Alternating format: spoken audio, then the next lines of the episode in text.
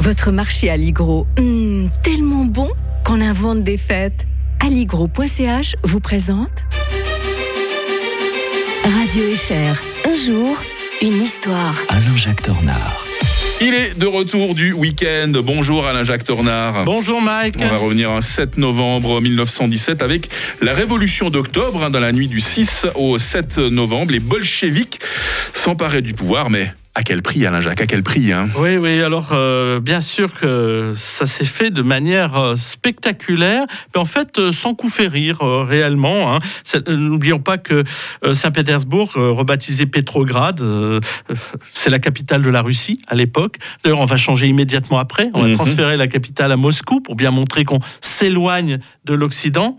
Dans la terminologie bolchevique, on dira plus tard, donc communiste, coup de force sans véritable soutien poli- po- populaire, il ne faut pas l'oublier, hein, est baptisé Révolution d'octobre car il s'est déroulé dans la nuit du 25 au 26 octobre selon le calendrier julien Ah voilà. en vigueur dans l'ancienne Russie jusqu'au 14 février 1918. C'est deux semaines plus tôt que Lénine, chef des bolcheviks, a décidé d'abattre la jeune démocratie instaurée quelques mois plus tôt et de mettre en place ce qu'on appelle bien la dictature du prolétariat, Mike, Mm. inspirée par les principes marxistes. Euh, en fait, euh, Lénine s'était s'était caché en Islande parce qu'il avait un petit peu peur. hein. donc, euh, il était venu de Suisse, puis après, il était reparti en Islande. Il avait laissé à son adjoint Trotsky le soin de préparer l'insurrection. C'est lui l'âme de tout cela, le grand chef de guerre. C'est étonnant d'ailleurs parce qu'après, il va être l'âme damnée de, euh, de Staline et il devra se réfugier au Mexique où il sera assassiné. Kerensky, le chef du gouvernement provisoire, en fait, ne se méfie pas assez des bolcheviks. Il a tort. Euh, ces derniers développent auprès des soldats de Petrograd une propagande efficace autour autour de trois mots d'ordre, Mike. Paix immédiate, parce que la Russie est théoriquement encore en guerre avec Mhm. euh, le- les, les empires centraux. Donc ça plaît beaucoup aux soldats parce qu'ils en ont marre de cette guerre. Ils sont très mal nourris euh, et c'est une guerre terrifiante. La terre aux paysans, donc ça fait plaisir aux paysans. Bien sûr Mhm. qu'ils y- ils y verront pas beaucoup la couleur, hein, je, je le dis d'avance. Et tout le pouvoir aux soviets. Le soviet, c'est euh, les, les conseils, les assemblées de terrain où se prennent véritablement les décisions. Et le 6 novembre 1917, au, au matin, la police tente de fermer une imprimerie. C'est un bon prétexte pour une insurrection. Les partisans de Lénine assiègent le palais d'hiver où siègent les, les- les ministres du gouvernement provisoire.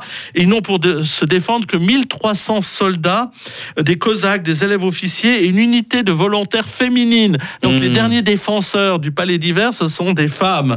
Euh, pour donner son coup d'État euh, l'allure d'une une révolution, Lénine fait tirer le croiseur Aurore, ce magnifique croiseur qu'on peut toujours admirer d'ailleurs à Saint-Pétersbourg. Ah. Euh, mais c'est simplement symbol- symbolique. hein. Il est amarré à quelques centaines de mètres de là. Et donc, euh, c'est un tir qui permet de montrer. Vous, de- vous savez, quand il y a une journée révolutionnaire, il faut que ça soit spectaculaire. hein. Mhm. Et euh, quelques velléités de ré- résistance plus tard, le régime s'effondre. On instaure le régime communiste. Il y a bien des, gens qui s'y refusent. Mais comme il instaure la paix avec l'Allemagne, le fameux traité de Brest-Litovsk, Mhm. Mois de mars, euh, ça, ça fait passer la pilule. Et euh, eh bien, il faudra quand même deux années de guerre, 5 millions de victimes parmi les combattants, euh, non compris les civils victimes de la Mhm. guerre, pour s'en sortir un temps soit peu. D'une guerre à l'autre, demain nous serons le 8 novembre 1942. Vous évoquerez, Alain-Jacques Tornard, les ambiguïtés du débarquement anglo-américain en Afrique du Nord. D'ici là, très bonne journée au, à l'historien de Radio Fribourg. À demain. Bonne journée à tous.